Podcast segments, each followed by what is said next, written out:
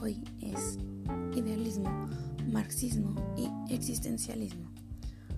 Cuando hablamos del idealismo nos referimos a él como el término usado desde el siglo XVII por algunos filósofos para referirse a la filosofía de Platón. El idealismo es la tendencia a idealizar la realidad. Es la posición filosófica que afirma que el mundo exterior es una idea procedente de la mente del ser humano, basándose en las ideas que tiene el mismo. Su origen lo tiene con Platón, quien considera que la verdadera realidad es la del mundo de las ideas, únicamente derivado de la razón.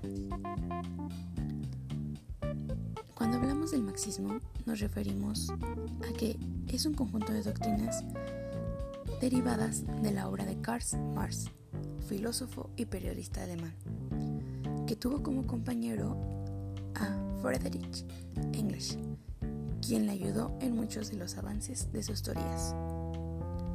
El marxismo es una doctrina y teoría social, filosófica, económica y política, cual es ideada por él mismo. Se encuentra sólidamente unida a dos ideologías y movimientos políticos, los cuales son el comunismo y el socialismo.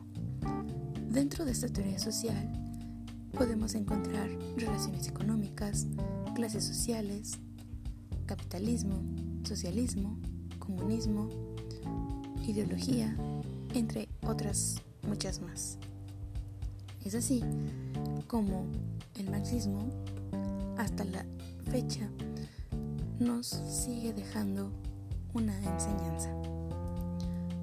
Finalmente, al hablar del existencialismo, se toca el tema que es una filosofía con la búsqueda de sí mismo y el significado de la vida, a través de lo que se conoce como el libre albedrío, de la elección y responsabilidad personal. La creencia que tiene esta teoría es que la gente trata de encontrar quiénes y qué son a lo largo de sus vidas, a medida que toman decisiones basadas en sus experiencias, creencias y perspectivas personales que van generando a lo largo de sus vidas. Cuando un existencialista habla de sus experiencias con la misma,